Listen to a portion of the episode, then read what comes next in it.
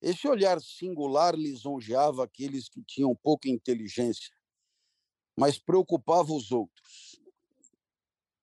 Eles temiam a explosão de alguma frase dura e de resposta difícil.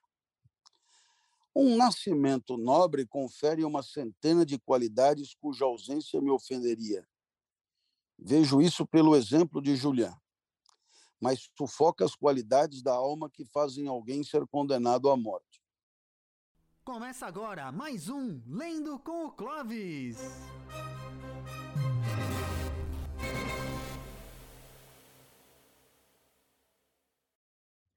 Boa noite, boa noite. Eu sou Júlio Pompeu, este é o Lendo com Clovis hoje, no episódio 48. É isso mesmo, 48. Nós lemos o capítulo oitavo da segunda parte do vermelho e o negro. Então vamos chamá-lo, professor Clóvis. Me escuta? Professor Clóvis, escuta. Câmbio. Muito bem. Vamos deixar de bobagem. Eu queria abrir o nosso lendo com o Clóvis, com a questão do bem e do mal. É? Do bem e do mal, haverá quem considere o bem como sendo uma ideia absoluta, é, eterna, atemporal, universal, válida para todos, indiscutível, o bem numa autêntica pirâmide hierárquica de, uh, de ideias, né? O bem como sendo uma das ideias mais assim abstratas, né? Difíceis de alcançar do mundo das ideias. Se você imaginar que tem cadeira e tem ideia de cadeira, eidos de cadeira, haverá de entender que o eidos de cadeira requer um nível de abstração é, bastante primário. Né? E, e, bom, é, depois você vai ter alguma coisa como ideia de de planta, ideia de vivente, ideia de corpo, ideia né, que já é um tiquinho mais para cima. Depois você vai ter ideia de justiça, né? ideia de beleza, ideia de verdade, que estão mais para cima ainda. Né? Aí você imaginar uma ideia de bem, está bem lá em cima, né? Bem, bem lá em cima, e quanto mais lá em cima, mais difícil de alcançar, né? mais sofisticado, mais distante do particular. Esse é um jeito de entender o bem. Eu, como nunca cheguei nem perto disso, porque também nunca me esforcei muito para chegar, não, é, nem vejo nenhuma vantagem. Então, eu prefiro pensar o bem é, de outro jeito. Né. E também fico bem acompanhado se Platão deixa de me abençoar, outros passam a me abençoar, se eu disser que o bem é, é uma realidade relativa. Né? O bem é, é relativo, o bem é relativo. Né? O bem é relativo e, e, portanto, sendo relativo, ele não não é absoluto, como é a ideia de bem em Platão. Né? É, quando eu digo relativo, é sempre relativo a alguma coisa. E aqui será relativo o bem. Né? É, bom, é, vamos assim dizer que um, um mesmo objeto poderá ser bom ou mal, né? É, segundo a pessoa que o considerar. Né?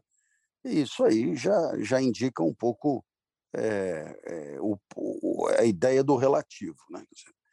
É, vamos imaginar que eu adore novelas antigas e que eu ache uma novela como Tieta sensacional e que eu acho uma novela muito boa, excelente, com a participação de Bete Faria, Joana Fon, mas também com a participação de Arlete Salles, né? É, é, e, também Reginaldo Faria, Armando Pogos, é, Paulo Betti, Ari Fontoura, e, e haverá alguém que ache uma porcaria, né? uma porcaria. É, então, você vê que nesse caso é relativo. Para mim é bom, para o outro é ruim. E vale também para quibe cru, vale para coentro. Né? Coentro. É, fui jantar com o meu amigo Nelson Nascimento e pedimos um prato que já veio cheio de coentro. Eu como de tudo, né? mas, eh, bom, aí, para minha surpresa, Nelson Nascimento, ele pediu para o garçom coentro fresco. Aí o cara trouxe coentro fresco no prato e ele partiu assim e botou mais no prato dele, assim, tal. Né? Quer dizer, para você ver. E o meu amigo Leandro Carnal, ele odeia coentro a ponto de não conseguir conservar o alimento no bucho se tiver coentro. Você vê que é relativo, né? Relativo. Nelson Nascimento, que é o pai fundador do Festival de Jazz da Savassi, em BH, pondo coentro fresco no prato. Leandro Carnal, gigante de Novo Hamburgo, figura conhecida nacionalmente e que não aguenta comer coentro. Né? É... Ora, o que, que a gente deduz daí? Que não dá para cravar que o coentro é bom, nem que o coentro é ruim. Né?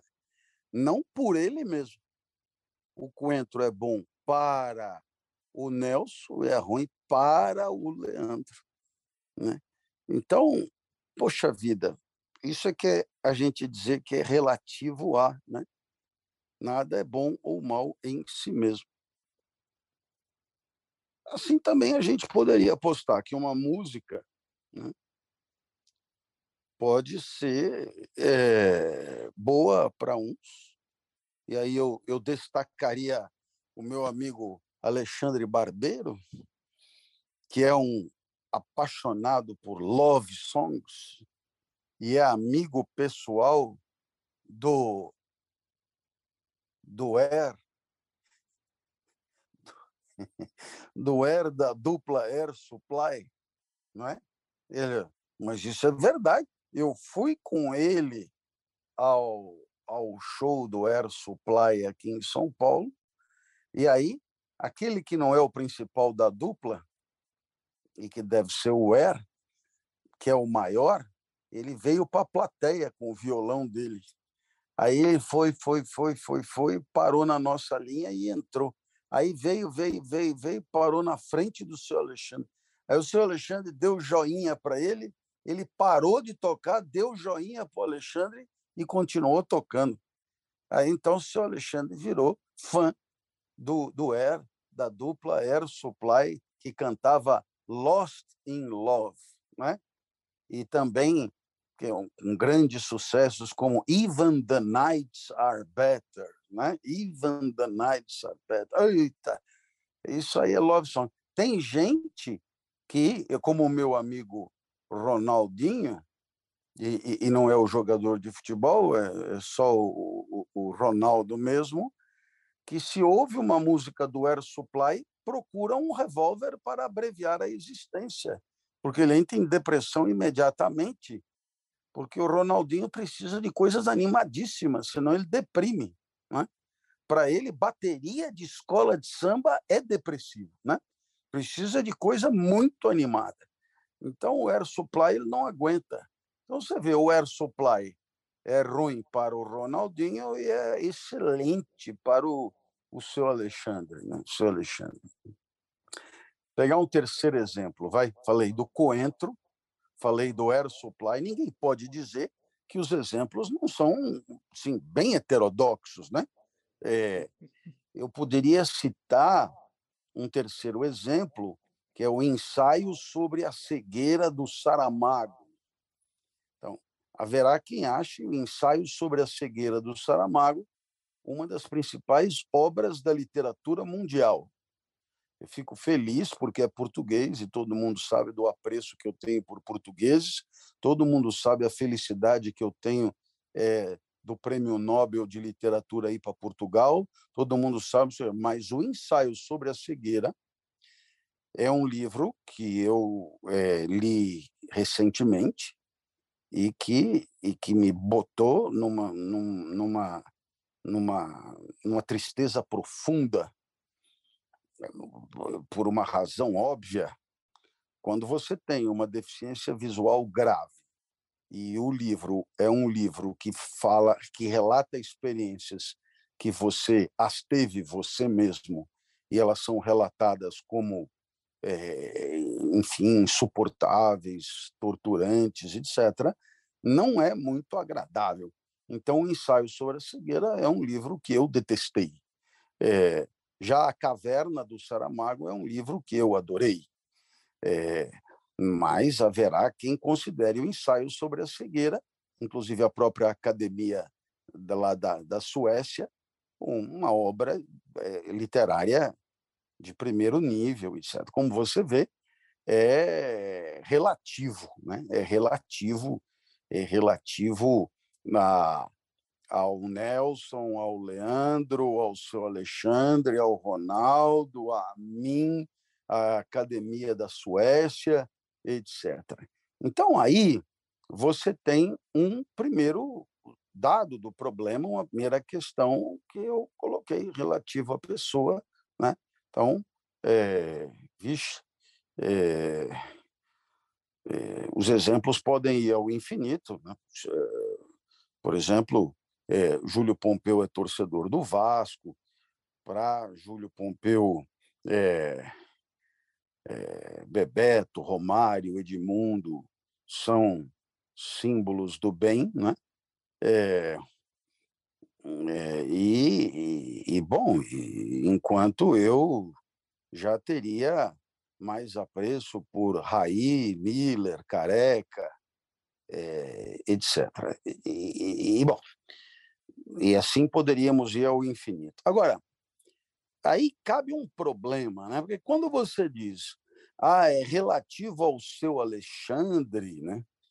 Aí a pergunta que qualquer criança faria, sabe, de cima da roda gigante, é o seguinte: mas o seu Alexandre é o que exatamente, né? Porque é, o, é relativo ao seu Alexandre, mas o que do seu Alexandre, né? É, esse é o problema, né? dizer que é relativo ao seu Alexandre é muito impreciso, é muito vago, é muito. Será que tem a ver com o joelho dele? Será que tem a ver com, com prisão de ventre? Será que tem a ver com, com o quê? Mas é, é com o quê né, das pessoas, né, ou a que exatamente aquilo é relativo. Né? E aí é, a gente poderia é, dizer que, é, que bom, é, uma coisa é boa quando faz bem a uma pessoa. Né? E uma coisa é ruim ou má quando faz mal a uma pessoa. Né? E aí o outro levanta a mão e diz: Mas malandro, você não esclareceu nada, né? Não esclareceu nada. Só assim faz bem a pessoa, como assim, né? Está muito impreciso, né?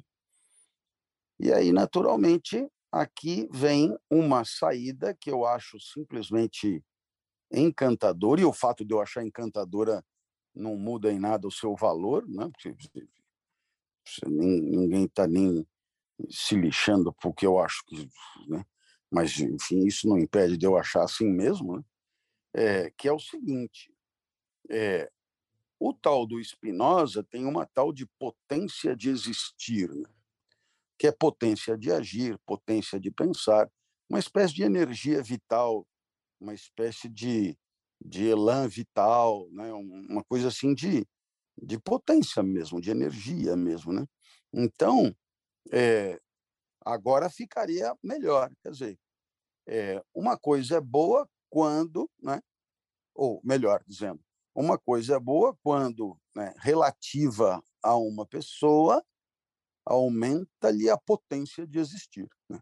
Aí ficou muito mais preciso. Né?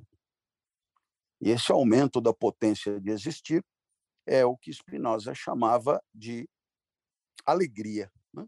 Alegria. Então, olha que loucura, porque agora a coisa melhorou muito. Tudo no mundo é relativo a, a, a, a quem o considera. Né? Agora, é, é bom quando lhe aumenta a potência de agir, e é ruim quando lhe diminui a potência de agir. O aumento da potência de agir é no sentido da vida, né? aumenta a intensidade de vida, e, o, e, o, e, o, a diminuição da potência de agir no sentido da morte, é no sentido do, do apequenamento, etc. Então, é bom porque me alegra. Né? Então, nesse caso, coentro é bom para Nelson Nascimento porque é causa da sua alegria. E o mesmo coentro é ruim ou mal para Leandro Carnal porque é causa da sua tristeza, né? É causa da sua tristeza. É, o mesmo vale para o Air Supply, o mesmo vale para a, o ensaio da cegueira e o mesmo vale para qualquer coisa que você considerar no mundo. Se causou alegria, é bom. Se causou tristeza, é ruim. É... E aí você olha e diz: pô, legal, né? Aprendemos tanta coisa, que bacana e tal, e papapá, e papapá. Bom, então, é, é, sempre dá para problematizar, né? Porque, vamos lá, vamos imaginar o seguinte: vamos imaginar que você vá até Marcelo Brich, o dentista, né? E o dentista diz: olha, tá com uma cariazinha aí, né? É, cárie, né? É cárie, uma cárie. E você, portanto, o ideal seria fechar isso aí, né? E aí, então, ele pega a broca, né? ele pega a broca, aquele ruído, a broca, eh, gengiva e tal coisa, e você sente dor. Né? Bom, a dor é prima irmã da tristeza. Né? A dor é a pequeno de pequenamento de potência é, setorizado, particularizado situado num determinado ponto, a dor é prima da tristeza. Né? Então, se você disser que é mal aquilo que causa tristeza ou dor, então é, o tratamento dentário é mal. Né? E, em relação a ele, o não tratamento dentário é o bem. E haverá quem possa problematizar.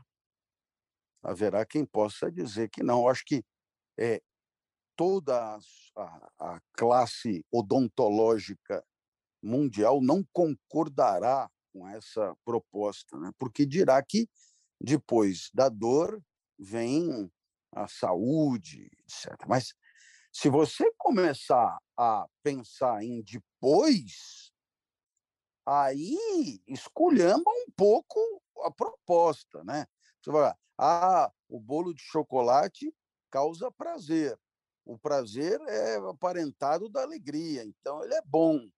É, mas depois ele engorda. E aí, né? E, então aí, aí como é que fica? É, poderíamos então pensar em alguma coisa que aumente a potência, como um doping, por exemplo. O doping aumenta a potência, o doping, né? Substância química injetável que te deixa pilhadaço. Né? É, o problema é que depois talvez faça mal. Depois talvez faça mal. E aí como é que fica, né? E, e faça mal por quê? Porque entristece, Né? É, será que a dependência é sempre entristecedora? Eu, enfim, como você pode ver, a coisa pode se complicar, porque nada é muito simples. Mas a gente poderia parar por aqui e dizer que, se para Platão o bem e o mal são absolutos, valem para todo mundo a qualquer tempo, em qualquer lugar, para alguém como Spinoza, e o bem e o mal são relativos e dependem de quem considera o mundo. Alegrou é bem, não alegrou ou entristeceu é mal. É mal. Portanto, viva Ricardo Darim, alegrador da minha existência. Viva Ari Fontoura, viva Lima Duarte, viva Stendhal, viva Machado de Assis, viva é, Mário Sérgio Cortella, viva Monja Cohen, viva, enfim, todos aqueles que aumentam a nossa potência de existir, porque esses sim são os do bem. Esses sim são os do bem. Júlio Pompeu, alguma Ei. coisa a acrescentar? Impecável como sempre. Alegrador como sempre. Ah, como sempre. Show de bola. Então, Até porque para foi... falar do bem não pode ter pecado. Né? Não pode. Não pode, não pode, não pode, não pode, não pode. O certo é, meu amigo, que nós voltamos ao vermelho e o negro, né? Nós voltamos ao vermelho e o negro, e você se lembra é, é, que o, o nosso amigo, como era o nome do cara? O nosso amigo, eu, eu tenho, não o meu filho né? Cosnoir, o outro lá, o outro é, do bigode preto, é, cara de leão quando descansa. Claro, o é, condenado. É, isso, o condenado. Altamira. Isso. Altamira. Carreirista. É, o grande Altamira, né? O certo é que deixou Matilde plantada assim assim que, que entrou porta dentro o general peruano Alcázar, Alcázar e Alcázar, né? Eu me lembro que no Tintim sempre tinha uns caras da América do Sul, invariavelmente eram os mais picaretas, né? Porque as aventuras de Tintim é, são sempre assim. Eu sei que veio da América do Sul pode ter certeza, ou é ladrão, ou é homicida, ou é coisa impressionante. E tinha o general Alcácer, ou é Cortácer, um negócio assim, tal coisa. Foi muito bem. Entrou aqui o general peruano, que nem nome tem, e o nosso amigo Altamira deixou a Matilde plantada, ela que tinha olhos de piscina, olhos lindos, cabelos de milho, né? Coisa do outro mundo, né?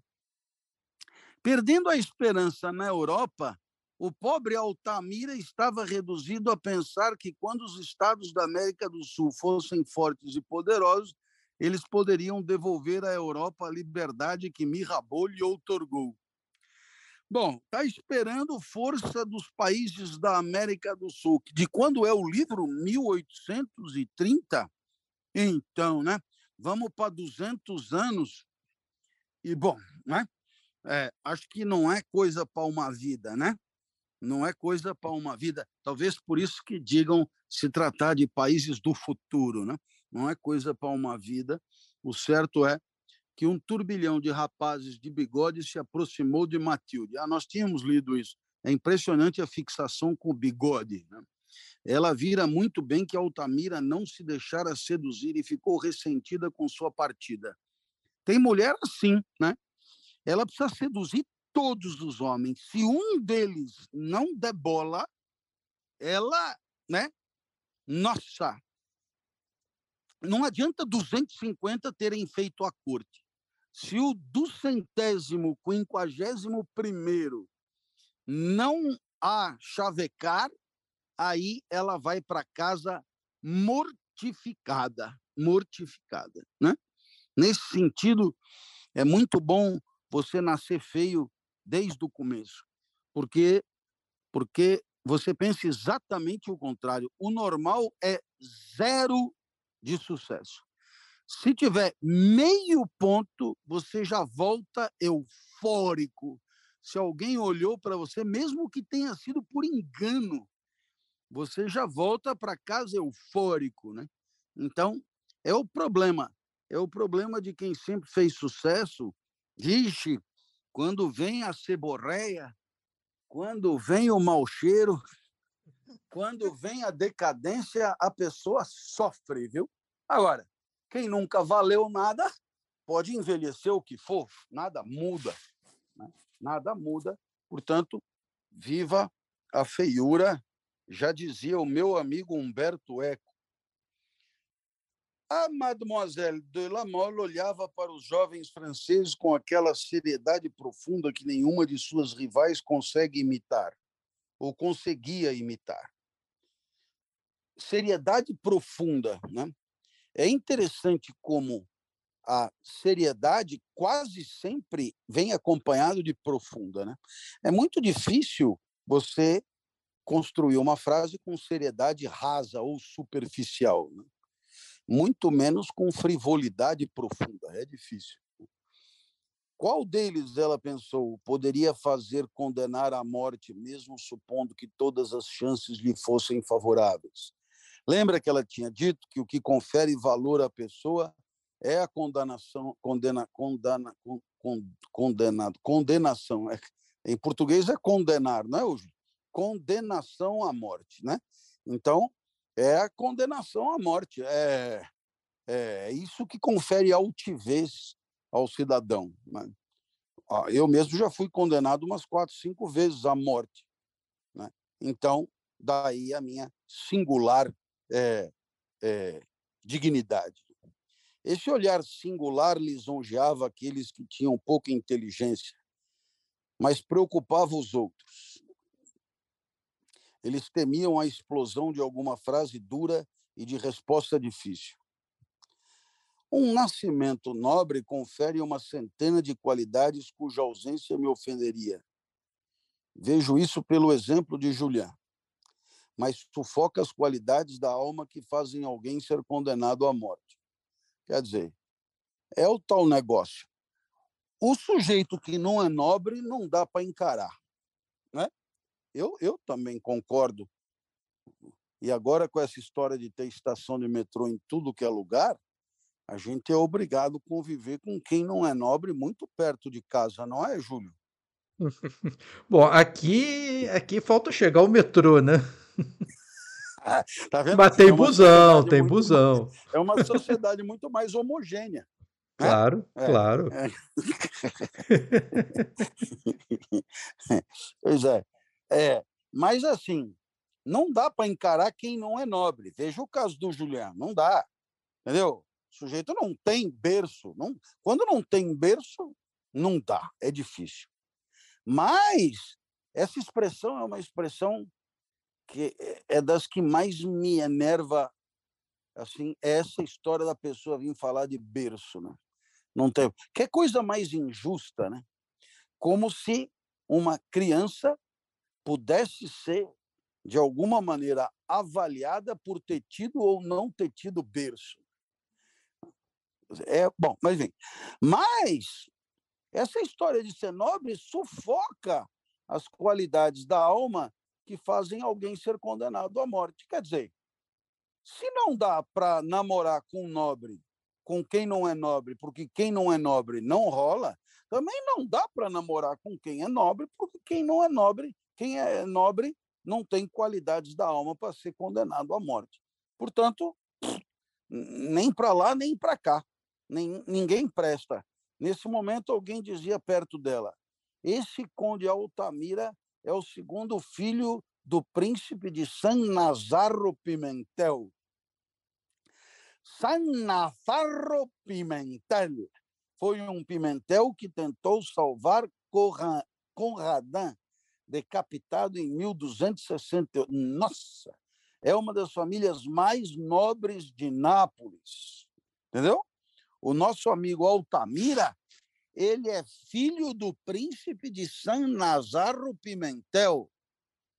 E foi um Pimentel que tentou salvar Conradin, decapitado em 1268. É uma das famílias mais nobres de Nápoles. Você vê que quando você não conhece dados históricos, é difícil conversar com uma pessoa que nunca ouviu falar em San Nazarro Pimentel, né? Nem em Conradin. Não é, ô Júlio? É complicado. É, Falta repertório, é duro mesmo. eu mesmo venho de uma família em que meu avô foi campeão de bocha. Isso é um troço Não, que, né, assim, dá uma não é? distinção, é outra coisa, é outra coisa. Campeão do Capixaba Bocha, o campeonato capixaba de bocha.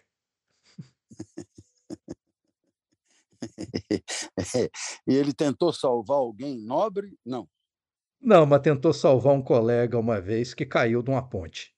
Não conseguiu, não. Ah, muito bem.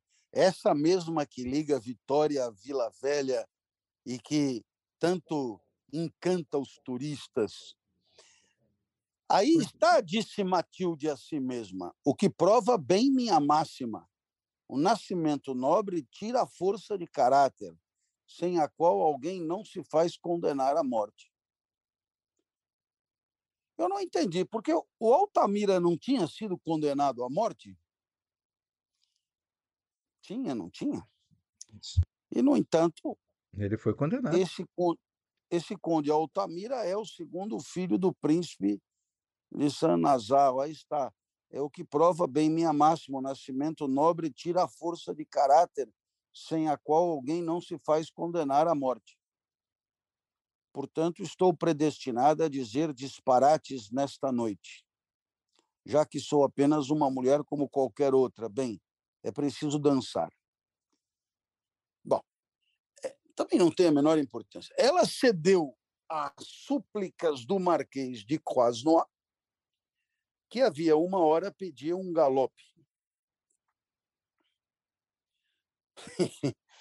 É, você já deu um galope na Matilde, ô Júlio? Deve ser uma Mas é, contradança, né? eu tô achando que é, né? É uma contradança. Nem É nela, uma nem con- ninguém, assim. né? É, para, para se distrair de seu infortúnio na filosofia, Matilde quis perfeitamente, quis ser perfeitamente atraente. Monsieur de Croisnois estava encantado, mas nem a dança, nem a vontade de agradar a um dos homens mais bonitos da corte, nada foi capaz de distrair Matilde. Era impossível ter mais sucesso. Ela era, isso é a prova de que o êxito social não garante uma vida feliz. Viu? Viu? Viu? Tá vendo só? O aplauso social não garante uma vida feliz. O reconhecimento social não garante uma vida feliz. A bajulação social não garante uma vida feliz. Não garante. Matilde estava sendo chavecada pelo mundo inteiro e ela estava enfadada, isto é, de saco cheio. Ela era a rainha do baile. Ela via isso, mas com frieza. Que vida apagada vou passar com um ser como Quasnoá, pensava quando ele a levava de volta para seu lugar uma hora depois. Quer dizer, eh, que vida apagada, né? não estava bastando. Né? Onde está o prazer para mim? acrescentou com tristeza. Se depois de seis meses de ausência não o encontro no meio de um baile que faz a inveja de todas as mulheres de Paris. Né? O, eu o encontro é o prazer. Né? Onde está a coisa para mim, né? o prazer para mim, se depois de seis meses sem baile, eu sou a rainha do baile e não tenho prazer nenhum? Onde estará o prazer? Onde está o prazer? Onde está o prazer? Né? Eu, por exemplo, jamais faria essa pergunta, porque eu jamais procuraria o prazer num baile. porque né, não, não me ocorreria, nem numa balada, nem numa festa, nem, nem, nem, nem em lugar nenhum. Né? E, novamente, estou cercada pela homenagem de uma sociedade que não posso imaginar mais bem composta. Não há burgueses aqui, exceto alguns pares. Talvez um ou dois, como Julian. Não sei que definição essa mulher pode ter de burguês para botar o Julian no meio. Mas como isso aqui é anterior a Marx, pelo menos anterior à parte mais significativa da obra de Marx, então, bom, é, não há burgueses aqui, exceto alguns pares, talvez um ou dois, como Julian. E, no entanto, acrescentou com tristeza crescente: que vantagens o destino me deu? Ilustração, fortuna, juventude, ai de mim, tudo exceto felicidade. Tudo exceto felicidade. As minhas vantagens mais duvidosas ainda são aquelas de que eles me falaram a noite toda. A inteligência, acredito, porque obviamente assusto todos eles. Se ousam abordar um assunto sério, após cinco minutos de conversa, ficam totalmente sem fôlego e como se estivessem fazendo uma grande descoberta sobre algo que lhes venho repetindo há uma hora. Sou bonita, tenho essa vantagem, né? Tenho essa vantagem, sou bonita, vantagem pela qual Madame de Stael teria sacrificado tudo. Mas o fato é que estou morrendo de tédio. Madame de Stael me fa... remete ao, ao, ao romantismo alemão mais genuíno. Há alguma razão para que eu fique menos entediada quando mudar meu nome para o do Marquês de Croisnois? Né? O fato é que estou morrendo de tédio. Se eu estou morrendo de tédio agora, que sou jovem, linda, bonita, inteligente, lustra, sedutora, gostosa, apetecível, etc., e sou o centro da festa, o que dirá quando eu mudar o meu nome para Croisnois? Aí é que eu vou cortar os pulsos de enfado. Mas, meu Deus, ela já sentia vontade de chorar. Ele não é um homem perfeito, é a obra-prima da educação deste século. Não se pode olhá-lo sem que ele encontre algo agradável e até espiritual para lhe dizer. Ele é valente, mas esse Sorrel é singular, pensou, e seus olhos mudaram de expressão. Mudaram da expressão sombria para um ar raivoso. Eu o avisei que precisava falar-lhe e ele não se digna reaparecer. Ah, meu amigo, depois de tudo isso, depois de toda essa história, depois de toda essa constatação de tédio, depois do Croisnois ter chavecado, dela ter a corte de todos os bigodudos da festa, né? o clã do bigode, o clã do suspensório, o clã de não sei quem, etc. Tal, ela me vira e fala: e o Julian? Eu falei que precisava com, falar com ele e ele não voltou. O Julian o Julian é o herói da trama, minha querida. O Julian, é por causa do Julian que nós estamos lendo esse negócio. O Julian é o centro da trama. Você pode ser é, filha do Marquês, de la Mole, de la Dure, do que você quiser. Mas o Julian é a personagem central da obra. Então, não é, ele não é fraco não, ele seduz mesmo. Ele levou Madame de Renal à loucura, a loucura, a mulher enlouqueceu por causa dele. Madame de Renal, e Madame de Renal era uma mulher que estava estabilizada, não é que nem você, uma uma sofredora, uma uma mulher, né, é, é, desajustada, uma pessoa é, carente, uma pessoa é, é, entristecida. É, não. Madame de Renal estava de boa. Madame de Renal tinha o que queria ter, fazia o que queria fazer. Dois filhos, o marido, o prefeito, a coisa, tinha tudo que queria, tá de boa. Julian Sorrelli chegou como preceptor, né? E levou a mulher à loucura, à loucura, à loucura, à loucura. Então o cara não é fraco não. E ele foi a Paris. E o que que que que tá com cara de que vai acontecer? O que está com cara de que vai acontecer é que essa Mademoiselle de la Mole vai ficar caidinha por ele também também. Né? Pintou um clima, pintou um clima. É... Agora, sabe, sabe o que, que ela me lembra, né, a Matilde? É...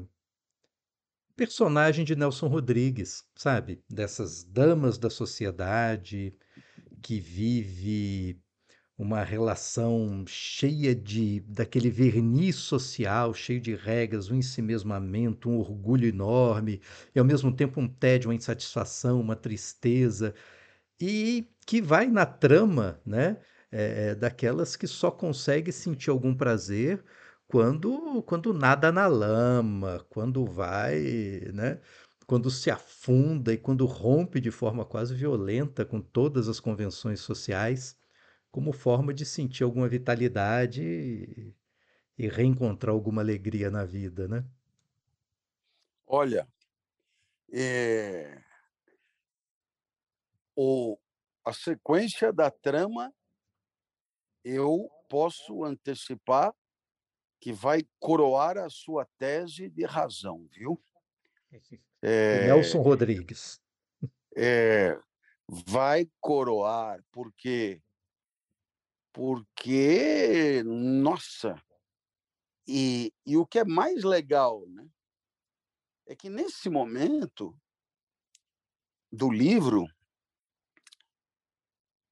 o leitor ele fica se perguntando. Eu estou dizendo o leitor da primeira da primeira leitura, né? O leitor que está desbravando a obra pela primeira vez, né? E, e bom, e se não se perguntou ele, me perguntei eu quando eu li, né? Mas escuta, é, e aqueles caras da primeira parte, né? Aquilo ali morreu ali, isso aí é uma, é uma coisa que é, é, é, vamos dizer, é um, é um, são etapas da vida que vão sempre para frente, né? Ele vai contando várias etapas ou ou não, né? Vamos dizer, o mais surpreendente dessa obra, eu já antecipo, é a maneira como ele vai costurar o enredo da coisa é, é retomando Madame de Renal, Monsieur de Renal, etc., etc., só que junto com o Marquis de la Mole, Matilde, o diabo. E a maneira como a coisa vai ser construída até o final é muito, muito, muito legal, né? Muito legal, mas muito legal, porque no final das contas, é, qual é a, a, a graça da história aqui? Né? A graça da história é que enquanto Madame de Renal está lá no estaleiro, está na, tá na geladeira, né? você tem a impressão que ela o, o negócio com ela acabou, né? Mas em algum momento ela vai ser puxada de volta. Né? E quando ela for puxada de volta, ela vai ser puxada de volta aonde o Julian está, né? Com toda essa galera aí, mole para cá, quase não para lá, sei quem vai. Então, é, é, o mais legal é que Madame de Renal, ela não ficou parada, né? Ele não é, essa essa geladeira é uma falsa geladeira. Ela continuou vivendo lá, né? Ela continuou vivendo lá, de maneira que quando ela for resgatada, ela vai ser resgatada alguns anos mais velha, ela vai ser resgatada é, com todas as experiências que ela está passando e que ele não conta quais são, mas que vão produzir seus efeitos no momento que ela for reaparecer na obra, né? Então é, é maravilhoso você imaginar é, como será, por exemplo, o encontro, né? É, a apresentação, a, a, a, a, aproximação de Madame de Renal e Mathilde de la Mole. É, isso é mais legal ainda na situação em que Julian vai estar no momento que isso acontecer. Porque é tudo muito imprevisível e é tudo muito fantástico. Mas isso aí é só mesmo depois do capítulo 9, cujo título é O Baile. Eu espero que vocês fiquem bem. Júlio Pompeu, muitíssimo obrigado pela carona, pela companhia. E quarta-feira nós estamos juntos para mais um Lendo com o Clóvis. Lembrando sempre, sempre, sempre, nada disso seria possível sem a amizade do Bradesco que nos permite botar isso aqui tudo para funcionar. Fiquem bem, até a próxima. Valeu, Júlio. Valeu, Clóvis, um abração, cara. Valeu, velho. É isso, é isso. Chegamos aqui ao fim do episódio de hoje, curtinho na leitura, mas muito rico nos comentários do Clóvis. Não sei vocês, mas eu gosto do livro, acho legal a história, eu fico é, eu me disciplino para não me antecipar no capítulo, eu quero descobrir as coisas aqui, junto da leitura do Clóvis, mas eu, eu, eu gosto muito dos comentários dele, eu gosto muito das aberturas quando ele toca em assuntos é, que são sempre uma surpresa, porque eles não estão necessariamente ligados ao enredo do livro. É o momento aprendendo com Clóvis, junto com lendo com Clóvis, não é? Então terminamos o baile, Julian está aí sendo caçado, sendo procurado por Matilde, agora ficou claro para todo mundo.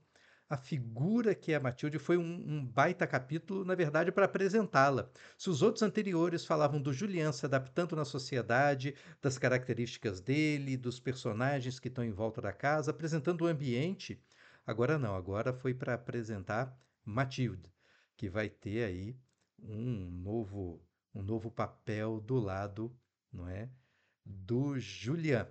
E claro, e, e o tema, e, e, o mais importante de tudo, é a discussão sobre coentro, claro. Vocês sabem, eu moro no Espírito Santo, eu moro em Vitória. Aqui tem a muqueca, muqueca de verdade é a capixaba, o resto é peixada, como a gente diz aqui. E muqueca tem que ter coentro, então aqui é um estado de coentristas. São todos defensores ávidos do coentro, já São Paulo, São Paulo eu percebo que tem uma galera que é anti-coentro, uma galera que é avessa coentro. Tem um componente social, portanto, também no gosto. E por isso um componente social naquilo que vai delimitar o bem e o mal, quando o bem e o mal estão aí associados à ideia do que faz bem e do que faz mal, do que alegra e do que entristece. Beleza? Mas independente do coentro, gosto de São Paulo gosto dos paulistas e gosto muito de estar aqui com todos vocês. Valeu, gente. Tchau, tchau. Esse foi o Lendo com o Clovis. Não perca nosso próximo episódio, aqui no www.twitch.tv barra às segundas, quartas e sextas, às 21 horas.